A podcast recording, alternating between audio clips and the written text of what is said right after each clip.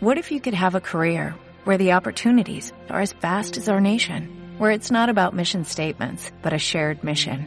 At U.S. Customs and Border Protection, we go beyond to protect more than borders, from ship to shore, air to ground, cities to local communities. CBP agents and officers are keeping people safe. Join U.S. Customs and Border Protection and go beyond for something far greater than yourself. Learn more at cbp.gov/careers.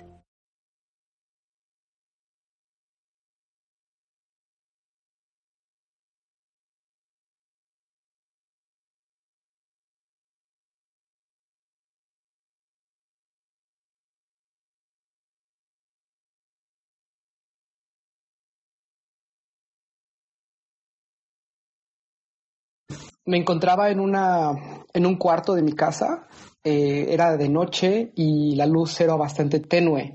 De hecho se me hizo un poquito curioso el, el ambiente en el cual yo me encontraba y de acuerdo a mi entrenamiento de la lucidez de la parte de los sueños lúcidos hice un chequeo de realidad.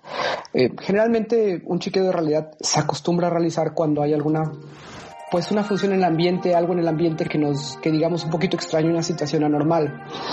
Eh, me vi la mano y en vez, y, levanté mi mano izquierda y la vi completamente normal, lo cual es algo muy extraño dentro de dentro del mundo onírico. Es, es muy raro ver tu mano eh, tal cual, ¿no? O sea, si ves la mano con los cinco dedos, la forma, los dedos pues no, no alargados, digo, todo completamente normal. Y dije, ah, qué extraño, no es, no es un sueño bajé la mano y me quedé pensando y dije, no, esto es un sueño. ¿Por qué? Porque, porque levanté mi mano izquierda y me vi la mano derecha. no era normal. no era normal. Acto seguido, dije, es perfecto, este es exactamente el escenario que yo quería, porque en, dentro de mis sueños yo siempre he tenido la curiosidad de ir atravesando todas las paredes de la colonia donde yo vivo para ver diferentes casas, pero muy rápido. Entonces, mm. me estaba preparando y dije, por fin me acerco a la pared y dije, voy a atravesar esta pared, voy a ver si puedo, voy a ver, pero no con tanta convicción, la verdad dije, voy a ver si puedo atravesar esta pared. Entonces, corro, al, corro al extremo del cuarto, me aviento hacia la pared y choco y, me dolió como no tienes idea.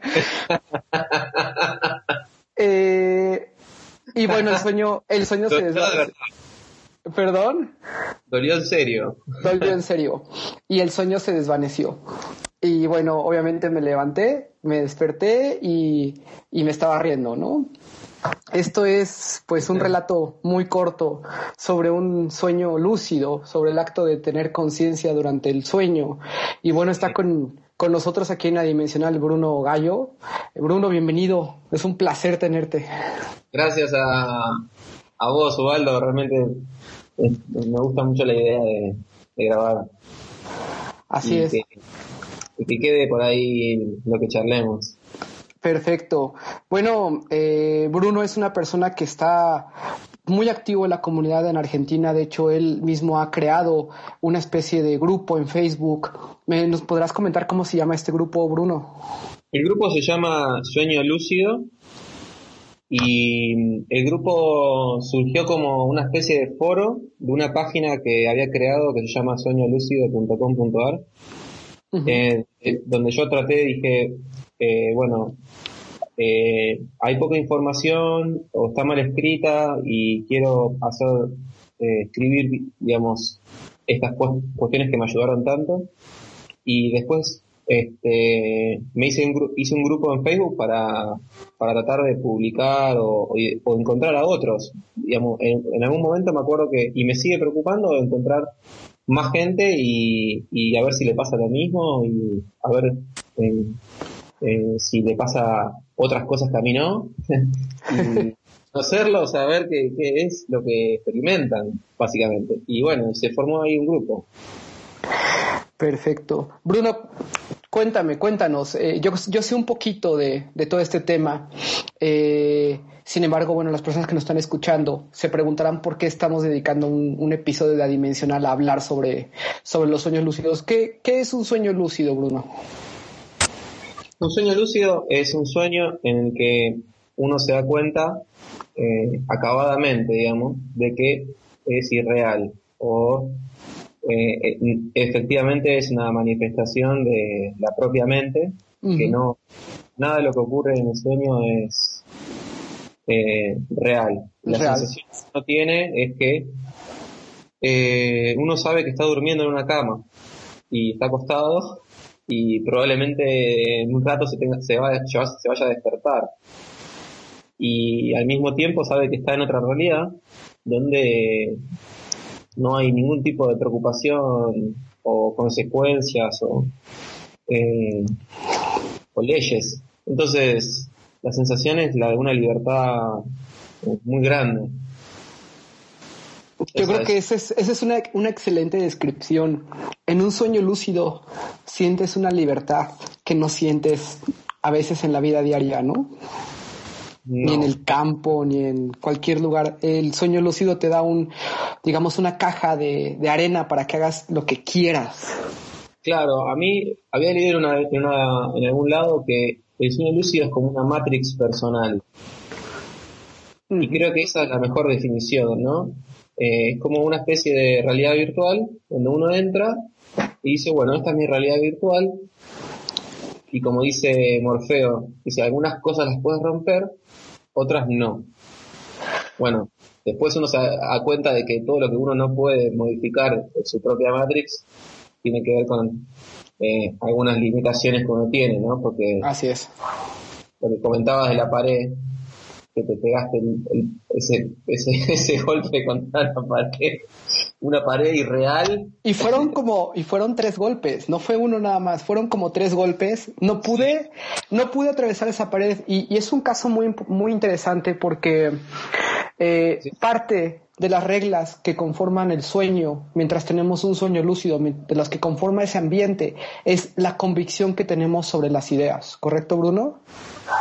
Sí, eso es un punto realmente muy interesante. Me acuerdo que las primeras experiencias que tuve fue no fueron de querer hacer cosas así, pero con el tiempo me empezó a interesar de hacerlas y me pasó lo mismo que te pasó.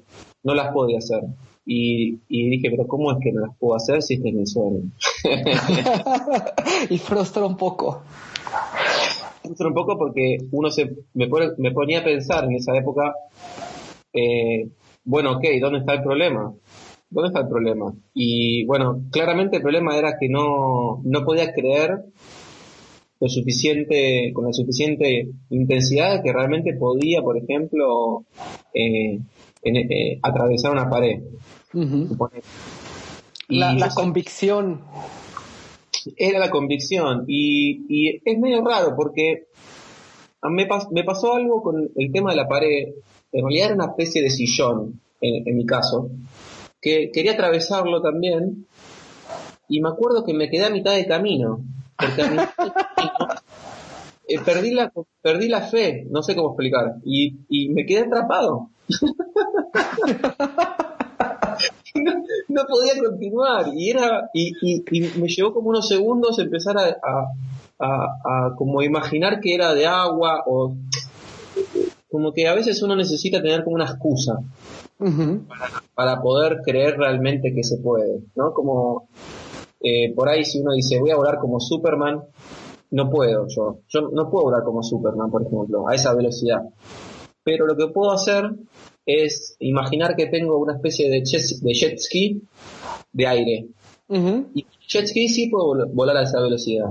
Sin embargo, con, y ahí me di cuenta, ah, por ahí necesito como una especie de um, pequeña ayuda, donde terminar de creer que con esa ayuda sí puedo. Así que es increíblemente interesante eso.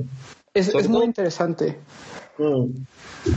Eso a mí me parece interesantísimo. Mucho, me, me, llevó, por ejemplo, meses a hacerle evitar cosas en el sueño. Ese control del mundo es algo muy fuerte. Estás hablando de una... Eh, hay diferentes capas de la lucidez, ¿no? O, eh, donde estamos conscientes que es un sueño, donde empezamos a manipular el sueño, donde estamos conscientes que las mismas personas que están en el sueño son producto de obviamente nuestra mente. Y bueno, ya donde empiezas a deformar completamente y cambiar las reglas con las que vivimos día a día es, es un control muy, muy fuerte. Ese, ese proceso de levitamiento es algo muy interesante que lo hayas logrado. eh, lo hice, pero lo, lo, traté de hacer durante muchas ocasiones. Creo que fueron más de 10 veces que traté de hacerlo y no pude. Y me acuerdo que la, la, primera vez que lo logré hacer fue hace cuatro meses. Me acuerdo que me perseguía un monstruo, un monstruo gigante. Eh. Tenía como tres pisos de alto, tres, tres edificios de alto. Era mm. gigante. Mm. Y yo escapaba. Me escapaba como una rata, básicamente, porque decía que no me vea, a ver dónde estoy. y obviamente el monstruo me encontraba y me perseguía igual. Y me acuerdo que me volví lúcido y, traté de, con la mano querer reducirlo. Y lo empecé a reducir, a reducir, a reducir hasta que lo tenía en mi mano. Y cuando lo, tuve en mi mano, eh, se, se volvió gentil el monstruo, se volvió como un monstruito un osito de peluche esos así como tiernos.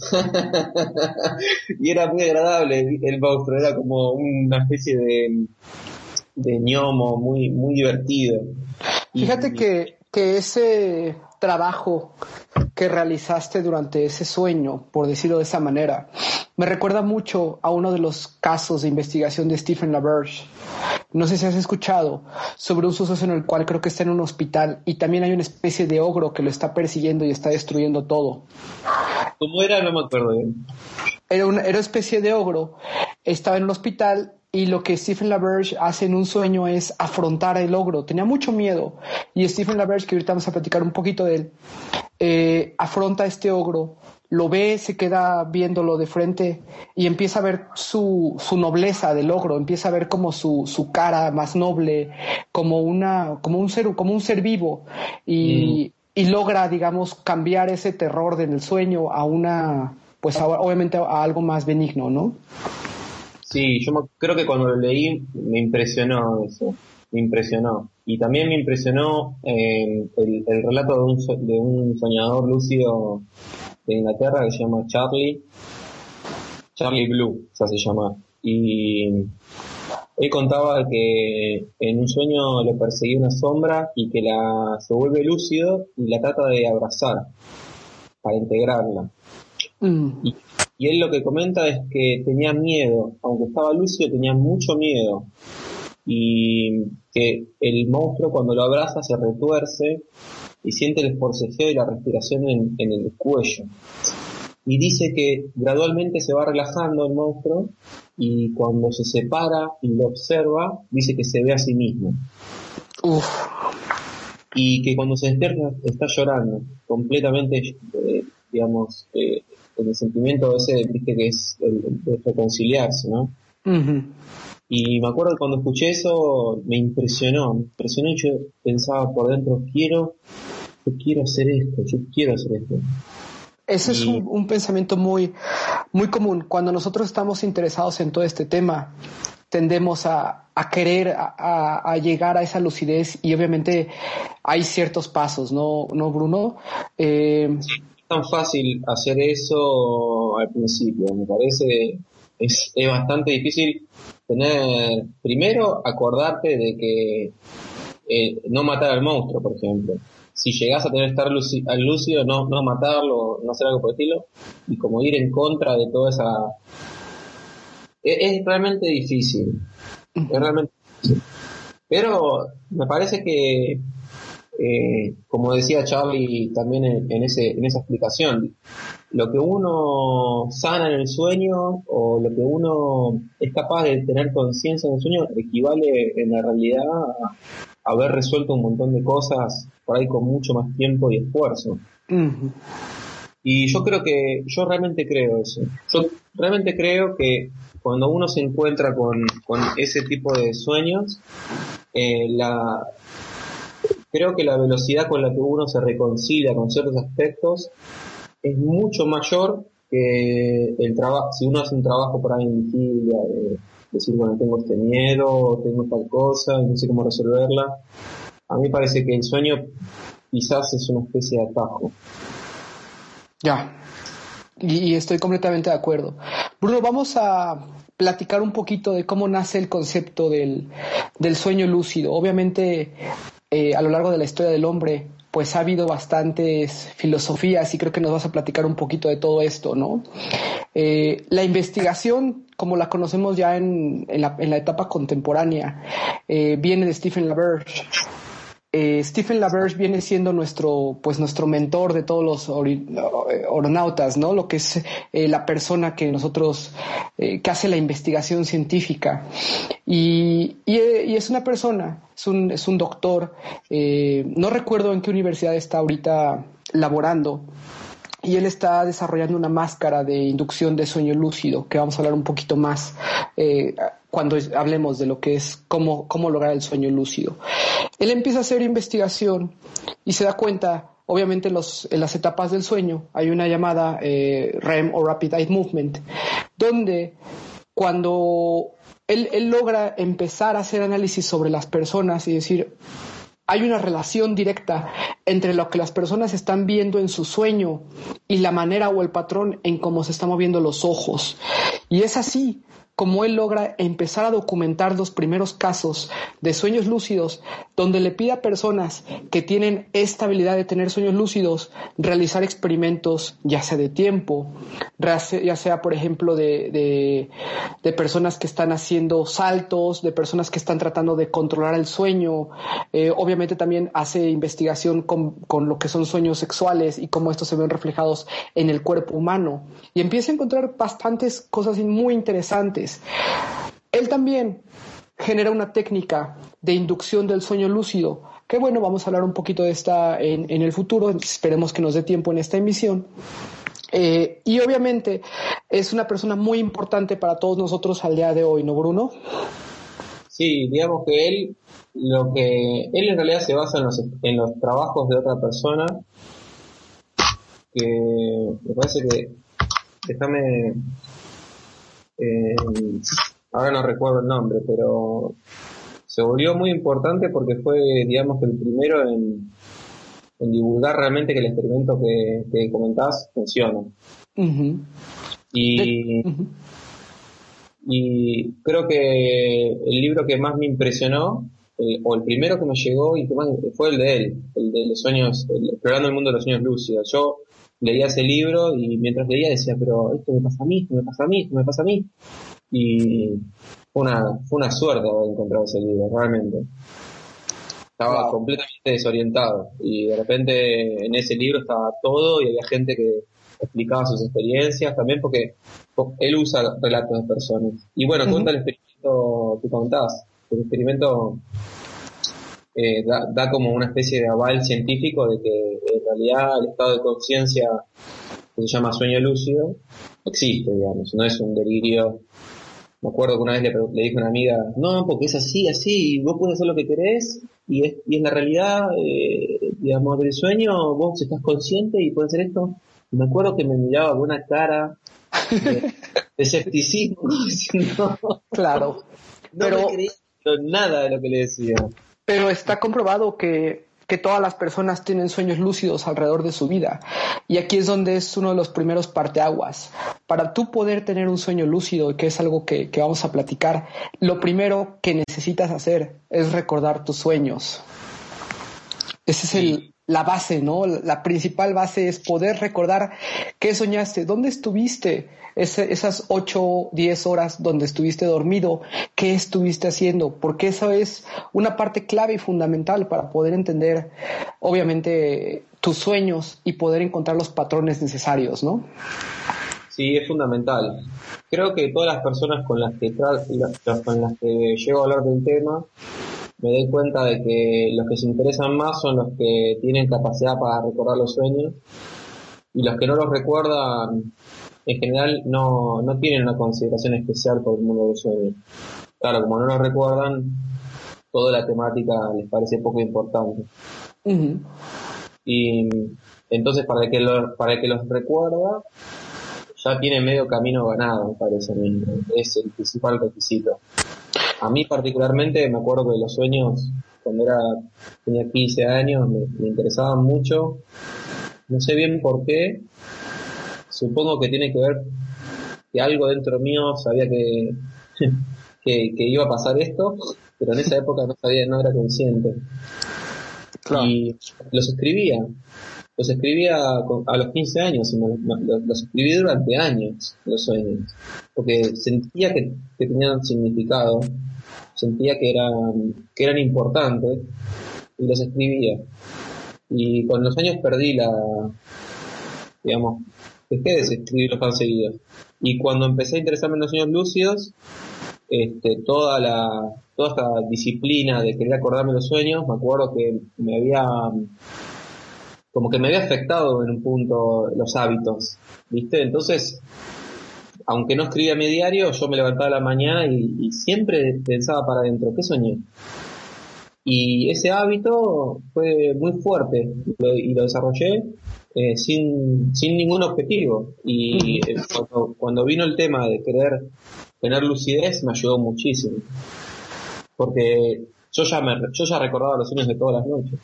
Entonces fue muy fácil empezar a tenerlos cuando me lo propuse, digamos. De, hecho, la primera noche que me lo propuse, cuando leí un artículo por internet, dije, a ver si puedo hacer esto y, y ocurrió. Ese es un punto muy importante, la, el interés. Hay gente que manifiesta que por el simple hecho de hablar con una persona que tiene el interés en los sueños lúcidos y obviamente interesarse en el tema, eh, empieza a tener, o esa misma noche tiene un sueño lúcido, y es por el tema del interés y que le genera obviamente esta sensación de yo quiero lograrlo, yo quiero tenerlo, y se queda, yo creo, muy impregnado en la, en, el consciente, ¿no? En, en, esta etapa preconsciente en la cual nosotros decimos quiero llegar a esto, quiero lograrlo, y de alguna manera u otra y eso es una experimentación que yo mismo he realizado, Bruno, el hecho de decir o de implantar una idea, es decir, quiero recordar esto, quiero soñar esto, y creo que es la base eh, sobre cómo empezar a, entrenarse con todo este punto de los sueños lúcidos. Bruno, déjame preguntarte algo, y eso puede ser algo que ahorita una persona que está escuchando esto por primera vez se lo puede preguntar y es muy válido. ¿Qué se puede hacer en un sueño lúcido? ¿Qué podemos hacer nosotros? ¿Qué, qué, se logra, no? Bueno, me acuerdo que una vez me preguntaron, ¿y pero para qué quieres tener sueños lúcidos? Y, y cuando, cuando, cuando una pregunta, cuando la respuesta a una pregunta son todas las respuestas posibles, es muy difícil decir para qué. Porque es como, uno, yo creo que uno puede enumerar para qué, eh, pero creo que cada uno puede encontrar su propia razón. En mi caso, eh, yo podría decir que los sueños lúcidos son, eh, brindan la posibilidad primero de hacer cualquier fantasía que uno pueda querer tener en la vigilia. Eh, digamos, eso sería como lo más básico. O sea, querés volar y bueno, podés tener la experiencia de volar como si estuvieses volando en la vigilia. Querés tener fantasías, no sé, de ser un rockstar. Bueno, podés hacer, podés ser realmente un rockstar podés ser realmente eh, famoso, podés alimentar tu ego hasta el límite. Realmente no hay ningún tipo de limitación. Si lo puedes imaginar, lo podés vivir y lo podés vivir como si fuese la realidad. A veces hay cuestiones en las cuales podríamos decir, ni siquiera lo puedo imaginar, pero lo puedo soñar, ¿no? y, lo, eso lo, lo, increíble del sueño es que uno no tiene que imaginar los detalles. Uno simplemente invoca y el sueño devuelve. Ya todo creado. Eh, eh, para el sueño es muy fácil crear. Para uno, para uno no es tan fácil, pero para el sueño es muy fácil.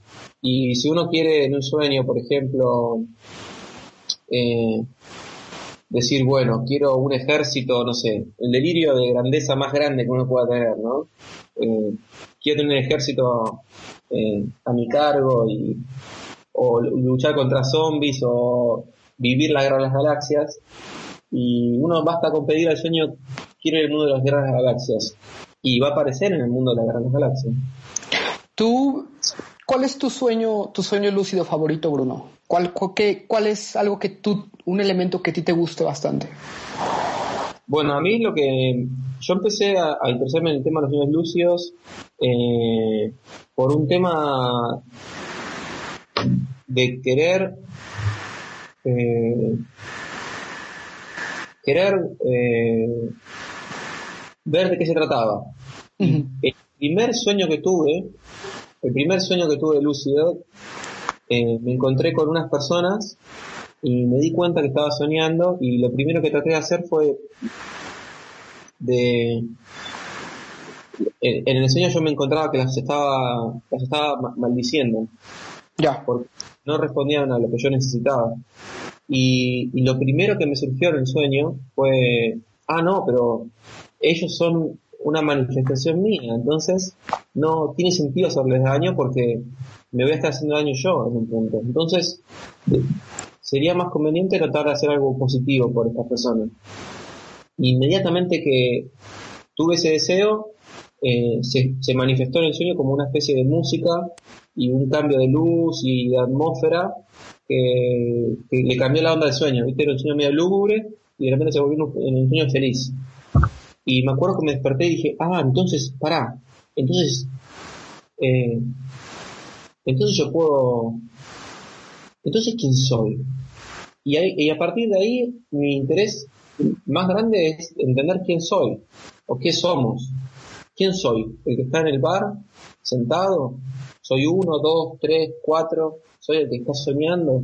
¿Soy el que está en el sueño, que sabe que estoy soñando? ¿Soy... Y a partir de ahí dije, para, no entiendo bien quién soy. Mm. Porque no puede haber tantos. Y ese es un punto muy importante. Eh, se, se, platica o se maneja que cuando nosotros entendemos que en nuestros sueños lo que estamos viendo como personajes con los que interactuamos en realidad somos nosotros, se puede hacer mucha experimentación y se puede hacer uno muchas preguntas que antes no se había hecho, ¿no? y se abre para mí, ahí la vida se, se, a mí lo que me pasó es que la vida se cae a pedazos, porque, y si lo que deseo es una parte mía y no, no soy yo, y si lo, a lo que tengo miedo es una parte mía y que no soy yo, entonces, eh, eh, dije, entonces esto no es solamente estar lúcido en un sueño, entonces esto significa que la mente me acuerdo que pensaba por dentro, pero entonces mi mente es la cosa más preciada que existe. No puede haber algo más preciado si esto, esta, esto puede generar cualquier cosa en un sueño. En un mm. sueño, después me di cuenta de que eso también me afectaba la forma de ver la vida, como que pensaba, ah, la mente es lo más importante, porque sin la mente no existe nada. Entonces, nada puede ser más importante que lo que la mente observa, porque sin el observador no puede haber nada. Y dije, ah, entonces tengo una Matrix en, mi cerebro. empezaste ya, empezaste a entrar en un tema de existencialismo muy pesado. Fíjate que para mí siempre fue más como un, un lugar de juegos, un lugar de experimentación.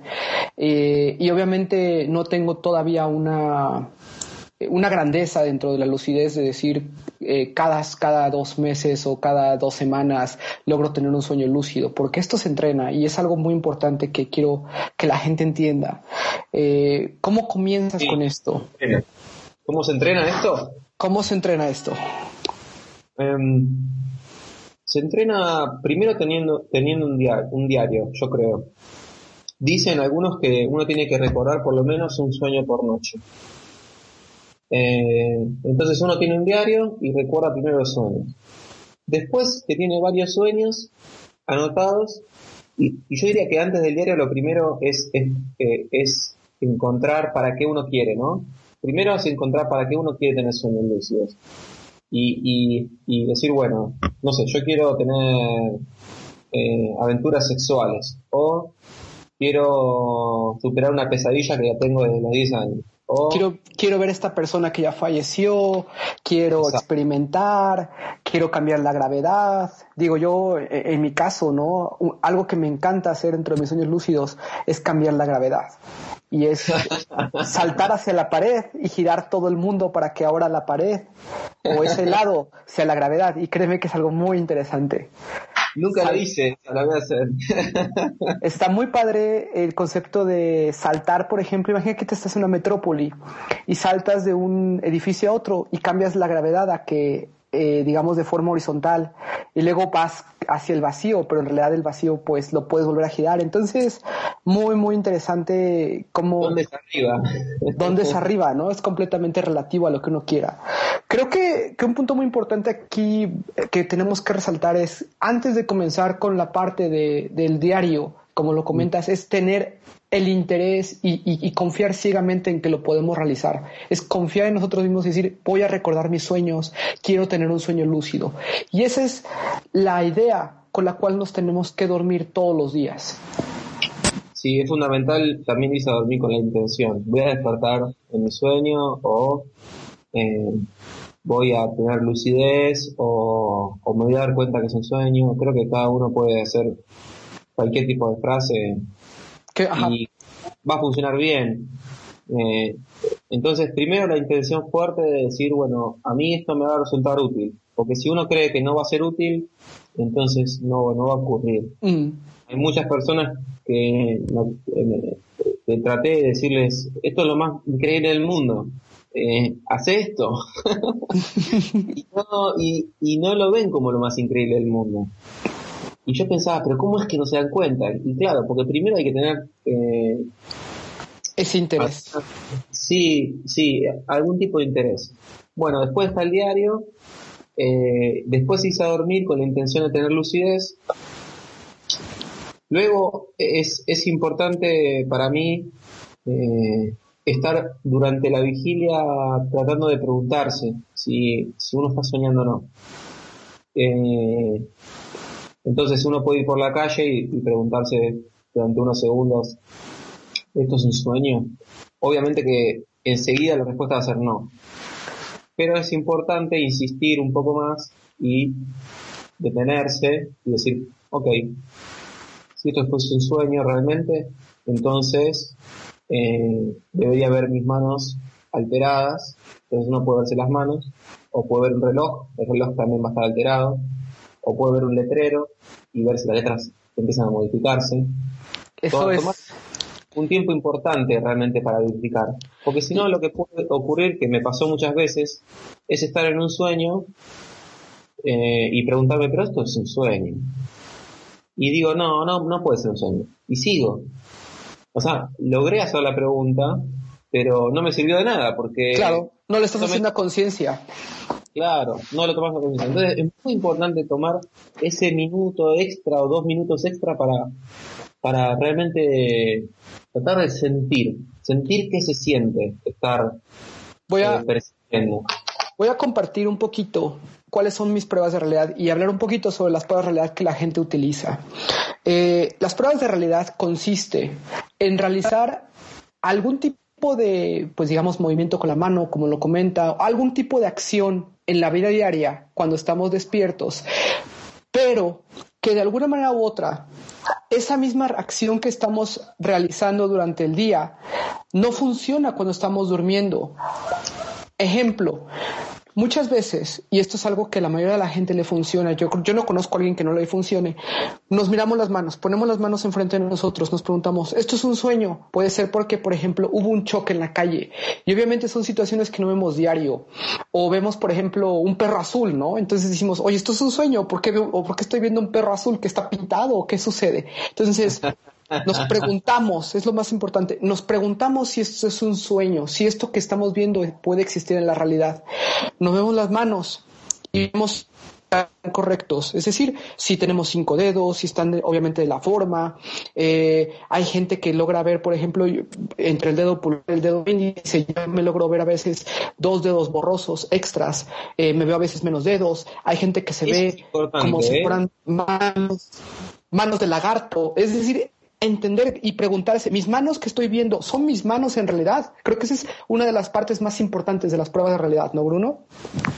Sí, sí, sí. A veces uno dice, uy, qué menos rara que tengo. No me he dado cuenta que tengo dos dedos más. Y por ahí sigue de largo. A mí me pasó. Una vez me vi las manos y me vi un dedo menos y dije, ah, sí, es que me vi un dedo menos porque me lo acabo de cortar y continué mi sueño como si nada. Y yo así, ¿cómo puede ser posible? Entonces, claro, claro, es normal. Es normal. La prueba de realidad debe de ser muy a conciencia y es recomendable en algunas ocasiones no solamente realizar una prueba de realidad. Vamos a hablar de diferentes pruebas de realidades. Otra prueba de realidad muy común es que nosotros nos tapemos con los dedos la nariz y tratemos de respirar. Y es muy importante Obviamente en la vida diaria nosotros no, no respiraríamos, no sentiríamos aire que entra a nuestros pulmones, pero en un sueño no es así. ¿Por qué? Porque en un sueño también podemos respirar bajo el agua si nosotros nos lo proponemos, porque partimos de la idea de que podemos hacerlo, no de las leyes como funciona el mundo diario, porque ese mundo no existe en realidad. Entonces, nos tapamos la nariz, tratamos de respirar. Si podemos respirar, es posible que sea un sueño. Y podemos hacer otra prueba de realidad. Otra prueba de realidad es ver un reloj digital. Y a mí me ha sucedido. He visto reloj digital ya sea en la computadora o ya sea obviamente uno que podemos portar nosotros. Y vamos a ver horas que no existen, como por ejemplo, no sé, 35, 98. Y entonces decimos, pero ¿cómo así que esta hora cuál es? Y volvemos, quitamos la mirada, la regresamos al reloj y vamos a ver que posiblemente cambie. Y ese es otro fenómeno interesante. La lectura, en lo personal, Bruno, a mí no me sirve leer algo en los sueños, porque generalmente vuelvo a leer exactamente lo mismo. ¿Ah, sí? A mí no ah, sucede eso de que cambia el texto. Em, no, a mí siempre me pasó de que cambia. Cambia y... Pero es lo mismo que, que dices con las manos. A veces puede cambiar, pero uno no se termina de dar cuenta es medio tramposo el asunto. Son mucha conciencia. Hay gente que también lo que hace es dar un pequeño salto y si, y si termina volando, pues ya sabe que está en un sueño. El problema viene de que esa prueba de realidad no la puedes realizar durante el día, porque es un poquito extraño que alguien se ponga a saltar a media junta, ¿no? A medio trabajo, cuando va caminando. Sí, es cierto. Una vez creo que salté para ver si podía volar. Y lo que comentaba era que me acuerdo que salté Hice saltar en el sueño para ver si era un sueño y, no salté muy alto y salté bastante normal. Y dije, ah, entonces no es un sueño. Y cuando terminé de caminar para donde estaba yendo, me acuerdo que vi un planeta del tamaño, no sé, como de un tamaño, e, era, estaba cerca como la luna, pero era 10 veces más grande que la Tierra. Wow. Y cuando lo vi, dije, ah, entonces es un sueño. claro, y no había funcionado el salto. Tiene mucho que ver con, lo que creemos que va a pasar, como mi caso de atravesar la pared. es, muy importante que nosotros tengamos conciencia de lo que estamos haciendo. Eh, las pruebas de realidad no se hacen una vez al día. Lamentablemente se tienen que hacer constantemente. Y esto es para crear un hábito y que también pudiera ser que recordemos hacer esas pruebas durante el sueño. Entonces, si nosotros tomamos, por ejemplo, la base de Stephen LaBerge, Stephen LaBerge tiene un libro que se llama Explorando el mundo de los sueños, como lo comentó Bruno.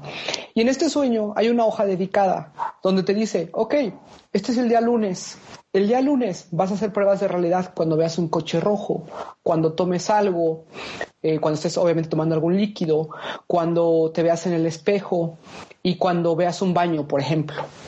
¿Y qué sucede? Que son elementos que se van a quedar impregnados en nuestra memoria y que vamos a decir, ok, cada vez que estoy viendo esto en este día, voy a recordar hacer mi prueba de realidad, con lo cual estamos dando esa importancia necesaria para que cuando estemos soñando, recordemos que tenemos que hacer una prueba de realidad en diferentes situaciones. Y cada día va cambiando. Dale, Bruno. Exacto. Yo creo que la ver lo que trato lo que trató de hacer ahí es eh, probar diferentes técnicas, eh, pero a mí nunca me pasó de, de, repetirme en el sueño la técnica. Es como que en realidad lo que uno entrena eh, no es tanto verse la mano o hacer tal cosa, sino eh, preguntarse internamente si es la realidad o no. Es como, creo que uno puede hacerlo de la mano, etcétera, pero a veces me pasó de, digamos que en, el 80% de los sueños lúcidos que tuve, la lucidez venía espontánea. O sea, yo estaba en una situación y decía, esto es un sueño. Y no hacía ningún chequeo. Y en el 20% sí hace chequeo de, realidad. O sea que cuando la lucidez era muy, era relativamente baja, ahí necesitaba ver realmente si era un sueño o no. Yo creo que es como una excusa que usa la ver, me parece, para que uno se discipline a preguntarse todo el tiempo si la realidad es real, o si está en la vigilia, ¿no? Esa es precisamente la clave. Eh, esas pruebas de realidad nos sirven durante el sueño, durante el sueño obviamente para validar si es un sueño, pero también como lo comenta Bruno, es para crearnos el hábito de cuestionarnos lo que estamos viviendo día a día. Porque una persona que ahorita está escuchando esto por primera vez, ¿cuándo fue la última vez y se preguntaron si estaban soñando o estaban despiertos? Lo sabemos simplemente por el hecho de estar despiertos, pero cuando estamos soñando, nunca nos preguntamos si estamos soñando. Y ese es el hábito que tenemos que cambiar al principio es un hábito que hay que cambiar y, las consecuencias son... Este, una vez puede, digamos, yo me acuerdo que en algún momento pensé, pero entonces nada más me veo loco o algo por el estilo y nada más lejos de la verdad. Este, no hay ningún tipo de, problema realmente en plantearse si la realidad es real o no. No, no va a conducir nunca a, estar confundido de que la realidad es real o no. Es lo más eh, no hay ningún tipo de riesgo en hacer eso y, nunca me pasó de... Déjame te hago una pregunta, Bruno. Eh, y esto lo, lo, lo, hago porque hay un youtuber que se llama Jess Edwards, que él tiene un canal, él es una persona que vive en, en Inglaterra. Y él sí comenta que como tiene sueños lúcidos desde una edad temprana, más o menos cinco años, él ha llegado, cuando era niño, a confundir situaciones. ¿Por qué? Porque a pasar esto y es algo muy importante. Primero tenemos que recordar lo que soñamos. Al recordar lo que soñamos, y estamos hablando no solamente de, documentarlo en un libro como lo comenta Bruno, sino de poder leer lo que nosotros tuvimos, ay, y sentí esto, y esta es mi sensación, etcétera, se va a quedar como una memoria dentro de nuestra mente. Obviamente una memoria de un sueño. ¿Qué va a suceder con un niño? Que el niño va a tener esa memoria, pero no va a saber después de muchos años o sea, nosotros recordamos nuestra niñez, pero en realidad esa persona dice es que yo recuerdo, tengo muchos recuerdos donde ya no sé si fueron sueños, obviamente los que eran más fantasiosos o si era o si era realidad. Y él dice, mamá, ¿te acuerdas cuando me rompí el pie? Me caí del árbol y me rompí el pie. Y la mamá se que dice, tú nunca te rompiste, te rompiste el pie porque nunca te caíste de un árbol. Y dice, no, pero yo iba al hospital, me recuperaba y etcétera. Entonces, ese es el único problema. Yo creo cuando nos y es por una persona que es el, único caso que yo recuerdo de una persona que desde los cinco años tuviera capacidad para tener o recordar los sueños a ese detalle, ¿no? Pero obviamente personas ya mayores no deben de tener el problema. Eh, hablamos de la parte que es abordar el sueño, obviamente hacemos las pruebas de realidad. Hay muchísimas pruebas de realidad diferentes y, cada uno puede tener esa propia nuestra propia prueba, cada uno puede realizar su propia técnica o combinarlas entre sí. Y bueno, obviamente también otro tipo de asuntos, eh, es importante contar pues el hecho de tener el, diario de sueños y muy importante Bruno que no se nos pase hablar un poquito de los falsos despertares, false awakenings, no sé cómo lo llaman allá en Argentina. Sí, le, llaman falso despertar. ¿Quieres eh, platicar un poquito qué son los falsos despertares? Sí, el falso despertar es cuando uno despierta de un sueño y en vez de acabar en la vigilia, acaba en otro sueño. Entonces la sensación que uno tiene es que el, es que el sueño terminó y uno despertó, pero sigue soñando. Y se puede, se, puede repetir varias veces esa sensación de, despertar. Te voy a contar un sueño. Vale. En el sueño yo me encuentro con mi familia yo vivo solo, pero eh, en el sueño estaba viviendo con mi familia. Pero no me daba cuenta de que eso era raro. Entonces me bajo de la cama, veo a mi hermano, voy a la cocina y los encuentro a mis padres comiendo. Están comiendo un banquete. El banquete es enorme. Es enorme. Y y llueve. Llueve y está todo medio, medio color, color nube, dije ese gris de lluvia. Y me acuerdo que dije, salgo para afuera, veo la lluvia, entro y digo, esto es medio raro. Esto es medio raro porque esta comida es eh, no es del desayuno, pienso. y me despierto. Y me vuelvo a despertar en la cama, de vuelta en la casa de mis padres. Esta vez voy hasta la cocina, me encuentro con mis padres, están comiendo unas tostadas. Eso ya es normal. Miro por la ventana y veo el sol. Y les digo, ¿no saben lo que soñé? soñé que me despertaba y ustedes estaban comiendo un banquete de comida. Y, y me dicen, ah, mira qué, interesante, qué sueño interesante. Y mi hermano está en el sueño también. Y me dice mi hermano, eh, yo le digo, ah, y soñé con vos también, Mauro, le digo. Vos estabas durmiendo. Y me dice, no, no puede ser eso. ¿Cómo que no puede ser? No, no puede ser porque si fuese un sueño, entonces vos no tendrías que haber soñado conmigo, tendrías que haber soñado solamente con tus padres, con papá y mamá, porque vos creas tus sueños a partir de tu pasado, de tus traumas, y yo no estoy en tus traumas, están tu papá y tu mamá. ¿Eso te dijo? Sí. Y yo digo, pero me, enojo, le digo, no, yo te, yo estaba soñando y vos estabas ahí, le digo, ¿qué me contradecís? y, me vuelvo a despertar. Qué fuerte. Y otra vez otro falso despertar. Estoy en esta vez en un auto. Y estoy conduciendo un auto. ¿Te despertaste a conducir un auto? Sí. Qué sueño más raro me acuerdo que pensé. Y, y, y, por último me despierto realmente. Y me despierto realmente me acuerdo que dije, y eh, a ver, a ver si me doy cuenta si es un sueño o no sin abrir los ojos, ¿sí? Entonces estaba en la cama y tenía los ojos y yo dije, no, esta, esta debe ser la realidad. Y cuando quise acordarme dónde estaba, no sabía. Mm. Y estuve como aproximadamente 10 segundos hasta que logré recordar realmente dónde vivía. O sea, yo quería poder, antes de abrir los ojos, recordar cómo era el cuarto donde estaba. Y no lo podía recordar. Y vivo en este lugar hace cuatro años. Ya. Y, me había dado tantas vueltas el sueño. y, fíjate, ese es un punto muy importante. Recordar dónde te fuiste a dormir es, es algo muy difícil de realizar en un sueño. Eh, sí, es muy difícil. Y es muy difícil. Y inclusive es difícil eh, llegar a, a, a, preguntarse qué nombre uno tiene. Mm, ¿Qué nombre uno tiene eh, o qué o qué tenía que hacer mañana, por ejemplo? Nunca nunca puedo terminar de recordar cuáles son mis actividades de vigilia en el sueño. Muy y fíjate, y es algo muy importante, lo quería comentar para todas aquellas personas que vayan a tener interés en este tema, empezar, platicar y obviamente cómo, cómo se entrenan. Les va a pasar. False awakening o falso despertar es un tema muy común que les sucede. porque Yo creo que viene como una como una validación de la mente, Bruno. No sé cómo comentarlo. Para mí, eh, estás yendo un poquito contra la voluntad de la mente cuando sueña, por decirlo de alguna manera. Por, la, mente lo que, la mente no quiere que despiertes. Ajá, completamente. claro, la mente no quiere que despiertes en el sueño, perdón. No quiere que te vuelvas lúcido. Así es. Y cuando la mente se da cuenta, y eso es obviamente yo hablando un poquito de mis hipótesis, ¿no?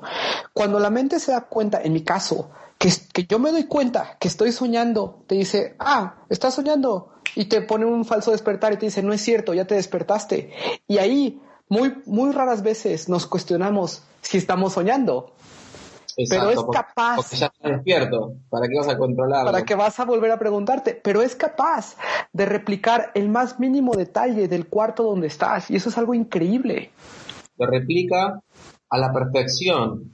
Y después, claro, ¿cómo no lo va a replicar a la perfección? si el cerebro evolucionó para poder observar la realidad y construirla a partir de lo que ven los sentidos y crear una especie de mapamundi interno de lo que está allá afuera. Entonces lo hace con la misma habilidad que lo que hace en vigilia. Es el mismo cerebro el que construye esa realidad. Correcto. Y es, es, es, es, maravilloso realmente ver la nitidez, con la nitidez, el detalle, la precisión, eh, pero claro, no nos llama la atención que lo hagan vigilia, pero nos debería llamar la misma atención. Porque está haciendo el mismo trabajo. Solamente que con algunos parámetros externos. Me acuerdo que una vez dije, a ver qué tan rápido hace esto, a ver qué tan rápido lo genera. Me acuerdo que me tiré el pasto, había mucho pasto. Me tiré el pasto así para ver qué tan rápido veía el detalle del pasto, o si tardaba en hacerlo. Y me acuerdo que vi el pasto y lo veía como borroso, como si, como si mis ojos no enfocaran. Y en un segundo, ¡pum!, estaba el pasto perfectamente nítido. Mm. Y pensaba, wow, esto, esto realmente lo está generando a una velocidad asombrosa. Es asombroso como está generando esto. Es muy, eh, eh, eh, es más potente que, es lo más potente que existe. Es lo más potente que existe, esa es la palabra. Eh, no, no, no lo puedes comparar porque no, no conocemos nada que sea tan, tan, potente. Hay gente que viaja en el espacio, hay gente que, que obviamente, como tú dices, se, pone a ver detalles microscópicos. Y yo te aseguro que si tú hubieras empezado tú a ser una persona pequeña, pequeña, pequeña, ibas a ver detalles todavía más asombrosos sobre la composición del pasto. Sí, completamente. Dicen que hay personas que pueden, yo nunca lo experimenté, pero que pueden, eh, son ejercicios de, que se realizan en, el yoga tibetano de los sueños, que tratan de desestructurar completamente la mente de cualquier tipo de identificación. Entonces uno de los ejercicios es dejar de existir en el sueño, físicamente. O sea, existir, no existir como un cuerpo. Y otro ejercicio me acuerdo que es el de, el de estar como en una estructura subatómica, el de no existir como en un mundo en el mundo en el que conocemos, sino como en un mundo alternativo donde partículas. solamente hay partículas y uno es una partícula. Y me gustaría realmente en algún momento ser una partícula.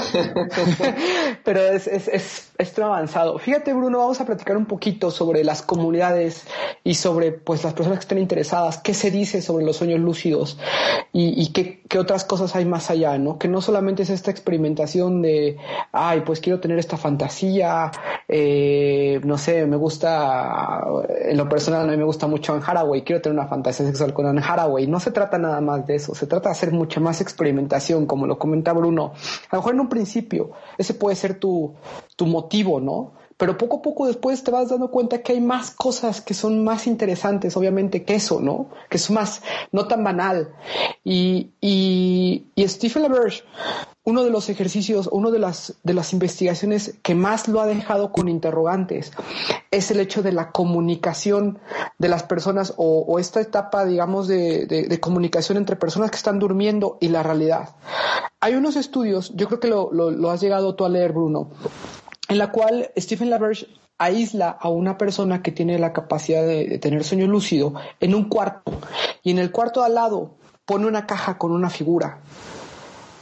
Y él va él va preguntándole noche tras noche o, estudio tras estudio de esta lucidez a las personas qué figura viste cuando tú atravesaste la, la pared y abriste esa caja qué figura viste y él llega a la conclusión de que la gente acierta en un porcentaje mucho mayor al posible nada más de casualidad. Hay otros estudios, no sé Bruno, si tú quieras, conoces un poquito sobre este tema. Em, me acuerdo que lo leí, pero no lo recuerdo mm, con detalle. Con detalle. Me acuerdo que cuando leía, cuando leí eso, no estaba tan interesado todavía porque estaba recién empezando a investigar el tema. Entonces pensaba como que eso era demasiado avanzado y, por ahí era para que yo lo, lo, lea en otro momento. Pero ahora que me lo mencionás de vuelta, eh, entiendo un poco más, quizás creo un poco más eh, en, en ese tipo de cosas. No tanto porque no sé, conozca a la persona o le crea a la persona, sino porque particularmente me empezaron a pasar cosas eh, en vigilia que uno a veces no puede explicar. cuéntanos, cuéntanos, Bruno, ¿qué, qué, qué, qué cosas, qué pasó? Lo que pasó fue que eh, creo que de tanto cuestionarse la realidad del sueño, o sea, de, tanto cuestionar, de tanto volverse lúcido en el, en el sueño, creo que a veces eh, ocurre que uno está en vigilia y de repente despierta en vigilia también. Es una sensación muy extraña. Y la sensación es que no es la de confundir la realidad. Como decir, no, esto me parece que es un sueño. No, no, es una convicción de que es un sueño. Completamente. Pero, a diferencia del sueño, por ejemplo, yo, uno está en un sueño y dice, este mate, eh, este, no sé, este mueble es un sueño. En vigilia parecía ser como que la sensación que uno tiene es, ah, no hay futuro, ah, no hay pasado, solo existe este momento. Todo lo demás me lo estoy imaginando. realmente no está ahí afuera el futuro ni está ahí afuera el pasado. Entonces, entonces esto significa que mis recuerdos son falsos. Mis recuerdos son solo recuerdos y no tienen realidad. Y eso, la sensación de experimentar eso, es tan potente, es tan potente como la de despertar por primera vez en un sueño lúcido. y, y, eso, de alguna forma, me, empezó, me, hizo interesarme mucho en, el budismo y en, en, lo que. porque no encontraba explicación a esa sensación que había tenido y, y, estaba seguro que fue real. Estaba seguro que no había sido una imaginación o una sensación. No había sensaciones prácticamente, era como era, como solo existir. Como solo existir, exacto, solo existir y, me acuerdo que pensaba, no soy Bruno. No, no, no, no sentía que era el mismo. Esa la sensación muy extraña. Y mucha paz, mucha, mucha paz. Y, me acuerdo que en ese momento yo estaba pensando sobre el tema de, lo que me estaba por pasar y si me iba a operar o no. Y me acuerdo que dije, pero si esto tan, si esto funciona así, voy a pensar en algo que me preocupe mucho, a ver qué pasa. Y me acuerdo que pensaba en algo que me preocupaba mucho y no podía. No podía. O sea, forzaba el pensamiento generaba una preocupación, solamente para experimentar, digamos, a ver si estaba imaginando cosas o qué me pasaba. Y me acuerdo que, me acuerdo que no surgía ningún, ningún tipo de temor. Y yo dije, pero qué extraño, porque yo debería tener temor a esto. no, tenía temor, como, como y, ahí, ahí dije, pero entonces, después esa sensación pasó, se fue. Eh, y después empecé a preguntarme, ¿y si, y si esta realidad que considero tan, tan sólida, no es tan sólida? ¿Y si esto, y si esto también lo estoy imaginando? Y a partir de ahí eh, empecé a tener más consideración por este tipo de comentarios que, trajiste, del haber, eh, y empezar a, por ahí a, animarme a pensar las cosas de otra forma. Y sobre todo la conciencia colectiva, que es algo que muchas personas que practican la parte de los sueños lúcidos llegan a pensar que existe una conciencia colectiva donde todo, todo el conocimiento converge, ¿no? por lo menos lo que conocemos de ser humano. Yo, yo estoy seguro que es así. En un 60%. es una probabilidad muy baja. Lo que pasa es que no puedo decir que estoy convencido, porque creo que si estuviésemos todos convencidos, estaríamos todos en, en, una eh, en, un mundo de muchísima paz, muchísima estabilidad. Pero creo que tenemos la intuición, o empezamos a tener la intuición de que eso sí es realmente así, eh, empezando a tener sueños lúcidos. O, por lo menos creo que los sueños lúcidos ayudan mucho a empezar a entender de que tal vez no somos tan chiquitos, o tal vez no somos tan limitados, o tal vez no somos tan separados de otra cosa. Y, la experiencia que trae el haber por ahí es como una especie de, para mí, me resuena como un, un indicador de que, de que hay que animarse a pensar que, que uno no tiene todas las respuestas y que el sentido común y la lógica y la razón son muy útiles, pero no pueden ser solo el campo de realidad que tenemos, porque si no, no podemos, no podemos atrevernos a ir más allá, y en algún punto el haber fue más allá de la razón y, y de lo que pasaba en ese momento para descubrir algo. Entonces, creo que a veces para descubrir algo hay que atreverse a creer que tal vez uno no tiene todas las respuestas y, ciertas cosas son posibles y, uno no sabía. De hecho, él hace muchos, muchos estudios alrededor de, pues obviamente la percepción de la, de la mente, lo que es la comunicación entre dos personas que están teniendo lucidez. Y últimamente con las comunidades, los foros, etcétera, ha habido mucha, muchos cambios dentro de estos temas, lo que tú comentas, ¿no? Personas que manifiestan que son, son muy unidas en la vida diaria, se encuentran en los sueños, platican y después cuando están en la vida, en la vida diaria, continúan con esas conversaciones y ambos conocen sobre esas conversaciones. Y son cosas pues completamente diferentes a lo cual estamos acostumbrados escuchar hoy en día, ¿no?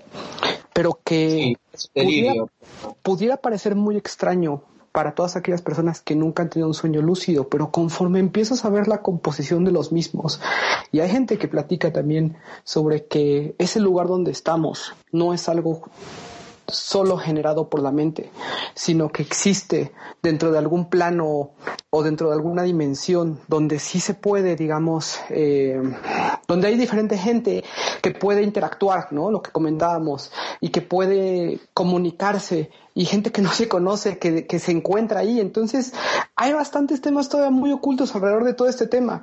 Y obviamente uno empieza a, una, a un punto individual, ¿no, Bruno? Todo es qué quiero hacer, cuál es mi meta y cómo lo voy a lograr. Y hay muchísimas maneras de hacerlo, diferentes técnicas. Eh, por ejemplo, algo que a mí me servía bastante era el hecho de, de despertarme. Yo, mi mente, o no sé cómo empezó cuando, cuando empecé con este tema de los sueños lúcidos, conforme fui recordando mis sueños, cada vez recordaba, a lo mejor, no sé, un sueño de 30 segundos. Después recordaba a lo mejor eh, una hora, recordaba, perdón, una hora, cinco minutos, después 15 minutos, hasta que creo que el santo grial del tercer sueño es más o menos 40 minutos. Una vez que esto sucedió, más o menos, ¿no? Sí, más o menos. Una vez que esto sucedió, yo empecé a darme cuenta que me estaba despertando entre cada uno de esos sueños, lo cual es uno de los mejores escenarios para cualquier persona que quiera hacer esto, porque la mente o el cerebro continúa en esta frecuencia REM entre un sueño y otro, y es ahí donde podemos cultivar la inducción al sueño lúcido que es el hecho de eh, preguntarnos, o sea, relajarnos mucho antes de volver, obviamente, a dormir y de repente abrir los ojos y darnos cuenta que estamos en un sueño.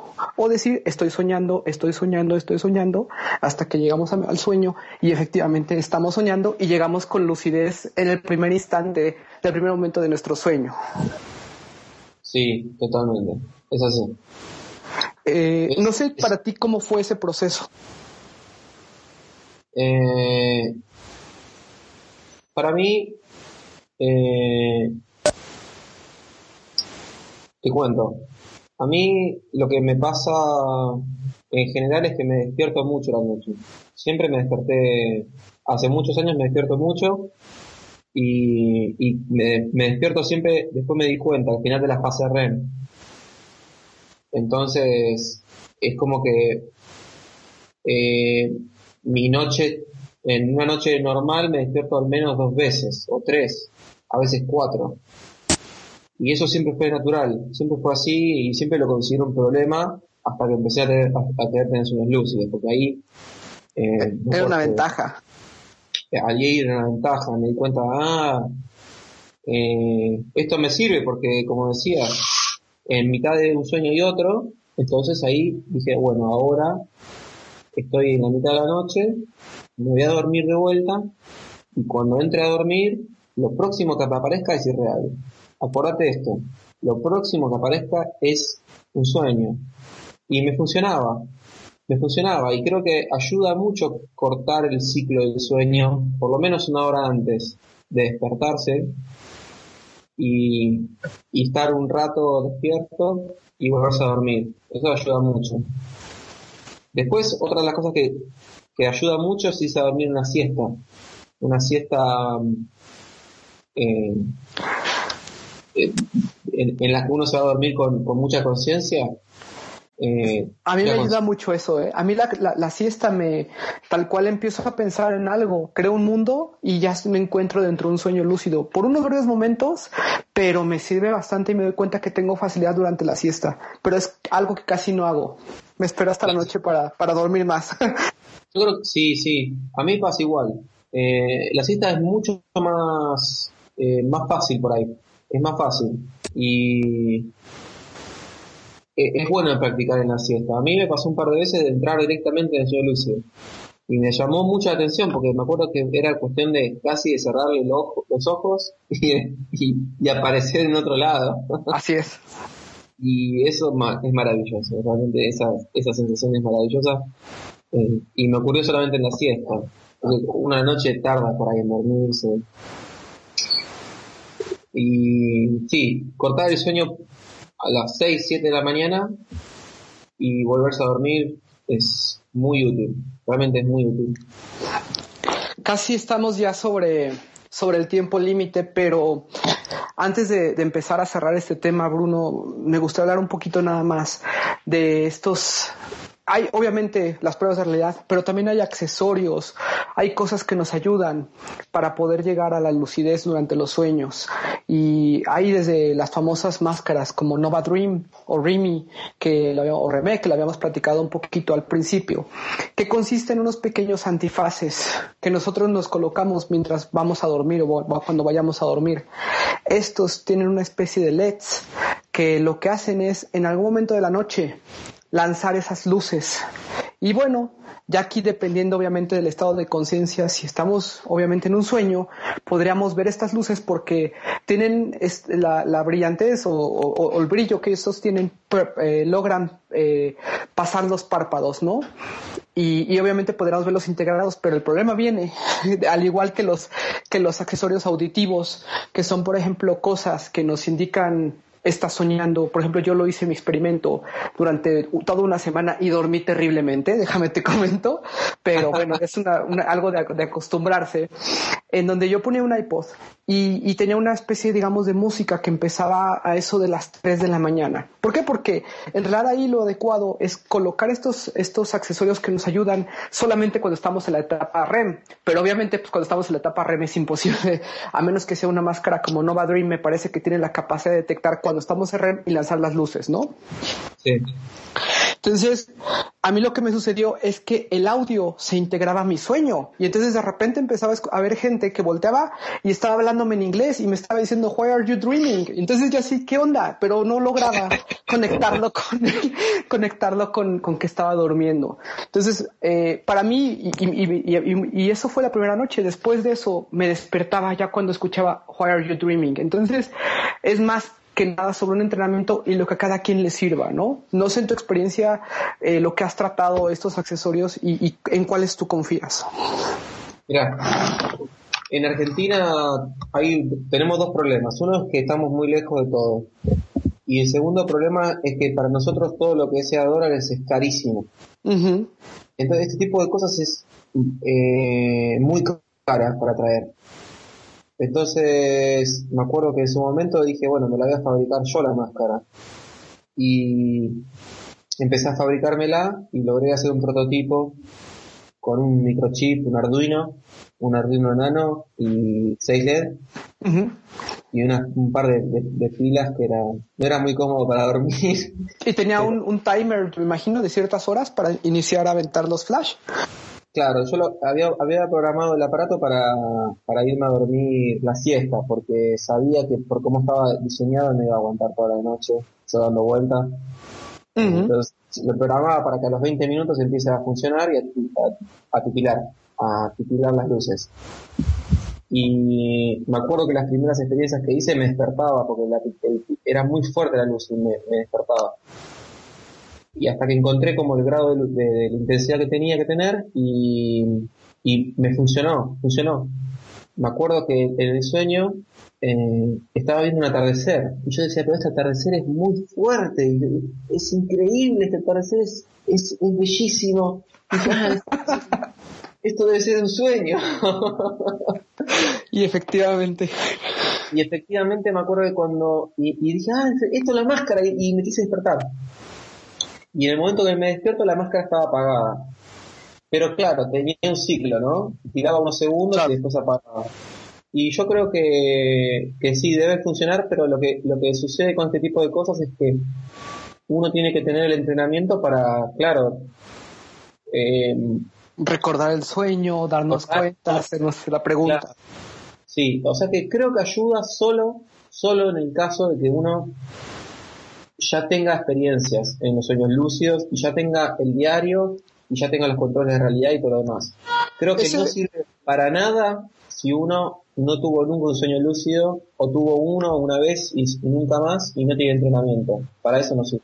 Déjame, déjame te debato un poquito este, este, este punto, porque hace un hace, hace no mucho tiempo sucedió que existió un Kickstarter para Reme es esta máscara de los sueños, donde el concepto que tú manejas era similar. A partir de cierto, de cierto tiempo iba a lanzar estos, estas luces, estos LEDs.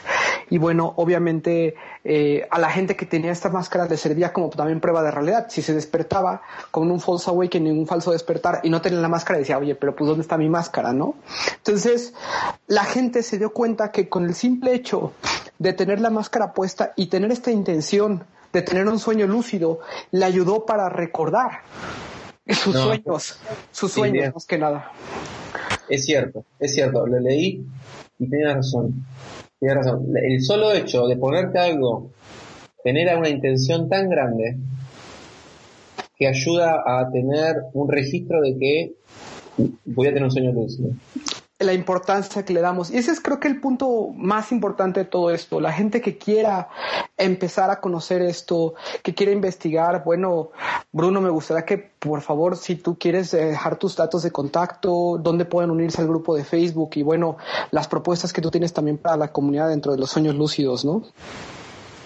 Bueno, sí, encantado.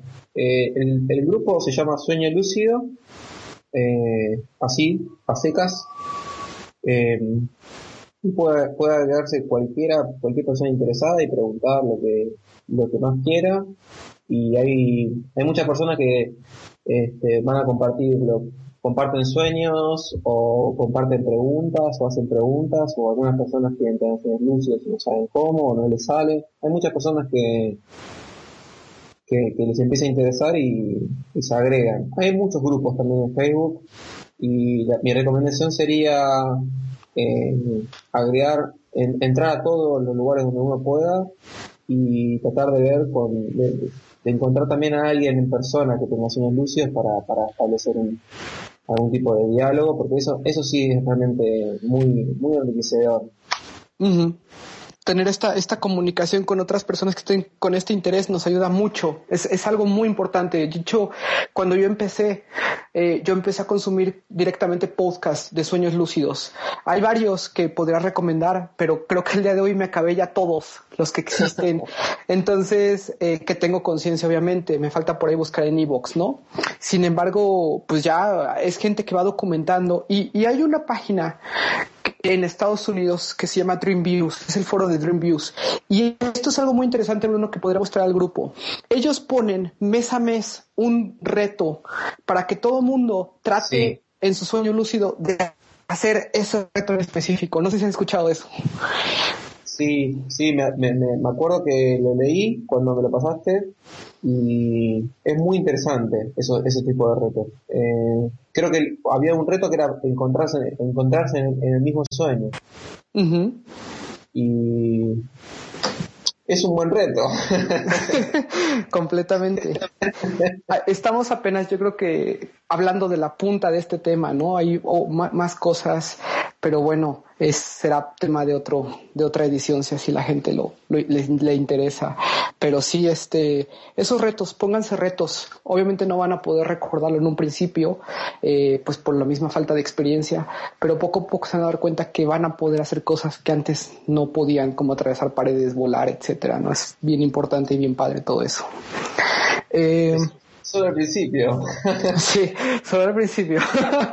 en lo personal, yo hice un canal de YouTube cuando, cuando empecé mi entrenamiento de sueños lúcidos, eh, tiene como unos 15 videos más o menos, tengo que subir más, pero bueno, empiezo desde el día cero con mis pruebas de realidad, lo que voy pensando, lo que voy encontrando, empiezo a documentar lo que voy soñando, que es algo que quiero continuar haciendo, que voy soñando, y empiezo a encontrar esos patrones de mi sueño que van a decir, oye, esto es, esto es un sueño porque tienes este patrón en específico. Y a mí, un patrón que tengo que vencer es el hecho de los exámenes. Cuando me encuentro en un sueño muy comúnmente, por lo menos tres veces al día, tres veces al mes, perdón, sueño con que estoy haciendo un examen del que no sé nada y no puedo recordar que eso es un sueño el día de hoy. Entonces es un reto que tengo ahí personal. de decir, ay, este, este examen no me importa, esto es un sueño, voy a hacer otra cosa, pero bueno, no, no lo logró. Todos tenemos un sueño. una pesadilla, en mi personal es una pesadilla. Yo, tuve muchos años sueños con perros. Y me acuerdo que hubo una vez que tuve un lúcido y, y me acuerdo que tenía el perro que me estaba mordiendo la mano y pensaba, pero esto es un sueño, ¿por qué no le pego una patada? Claro, y sin embargo dije, ah, no, es un sueño, por ahí el perro este, el perro, ¿qué será el perro? ¿Qué será este perro? Y me acuerdo que lo miraba y el perro estaba ciego. Tenía los, los, ojos estaban ciegos y decía, ah, entonces es mi miedo. Ah, es mi miedo y el perro no se da cuenta que soy yo tú tomas el sueño, tú tomas el sueño de manera muy, muy terapéutica. O sea, yo, por ejemplo, diría, pues es un perro, mejor voy a hacer otra cosa. Este perro no me interesa, pero tú analizas bastante los elementos que se te presentan. Claro, porque porque, porque el, a mí lo que me interesó es empezar a, a ver, bueno, este, si todo soy yo, como mi primer sueño fue, soy todo yo, entonces ¿quiénes son? claro, ¿qué, es, qué representan de mí, no? ¿Qué representan? Y hay, y, hay veces que solamente es lindo disfrutar el sueño. Yo, yo algo que hago es que siempre aparezco una mujer, siempre mi, mi, digamos una parte como tótem o mi manera de, de, validar si es un sueño o no es tratar de aparecer una mujer de vestido rojo y, y es muy extraño cómo a veces esta persona tiene personalidad y a veces es como si fuera una marioneta, o sea, es una persona, pero no tiene alma, no tiene ninguna representación. Y eso también me indica a mí cuánto poder tengo sobre ese sueño específico. Hay otras ah. cosas. Pero si, tu, si, tuviese, si tuviese, por ejemplo, personalidad, ¿tendrías menos poder?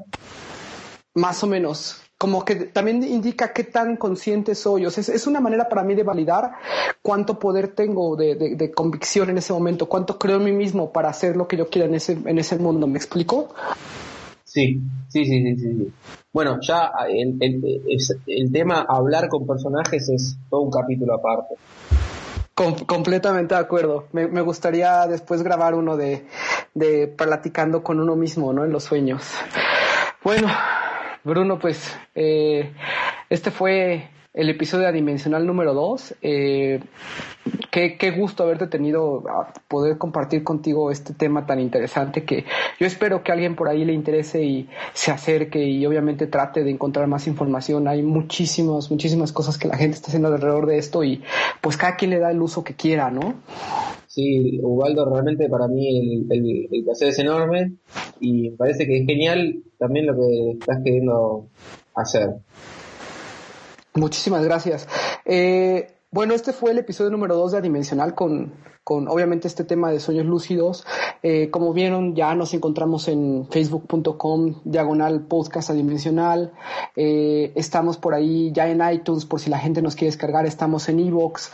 Vamos a tener obviamente estos, estos links para que entren a lo que es el grupo de Bruno. Y bueno, también voy a poner ahí mi, mi, YouTube por si le interesa a alguien ver estos videos. Lo que nos interesa obviamente es crear comunidad y obviamente es eh, pues que alguien se acerque y si alguien quiere venir a platicar un tercer episodio, un, otro episodio más bien sobre sueños lúcidos, pues más que bienvenido hacemos un tema, porque hay muchísimo más del tema de comunicación, cómo hacer las pruebas de realidad, eh, qué cosas se pueden hacer en los sueños lúcidos, que esto fue como una pequeña introducción y que al igual que Shadow People, eh, vamos a tener más temas, ¿no? Eh, Nada más quería hacer un poquito este seguimiento con la gente. Estamos ya recopilando las historias para el primer eh, capítulo de Adimensional de, de, lo que son historias de la gente. Hay algunos que nos han enviado un audio, hay otras personas que nos están enviando directamente escrito para que se narre. Entonces, pues estoy muy agradecido. Eh, la dirección a la que lo pueden enviar es podcastadimensional.gmail.com y bueno, el tercer podcast vamos a tener eh, Alex de vuelta, quiere platicarnos por ahí un poquito de fantasmas y bueno, también aparentemente por ahí Carlos Tejeda del Desucas va a entrar también a platicar un poquito de fantasmas y creo que por ahí también querían hacer algo de brujas. Entonces, bueno, pues mucho conocimiento, entretenimiento, etcétera, alrededor de todos estos temas, ¿no, Bruno? Genial, bueno, sí, me parece es muy, muy útil, es, muy útil. Para cualquiera que está empezando, me acuerdo cuando quise empezar a meterme en todo este tema, eh, hubiese sido muy útil para mí escuchar por ahí la, digamos, de primera mano todo cómo es la, cómo es la cosa, Muy bueno.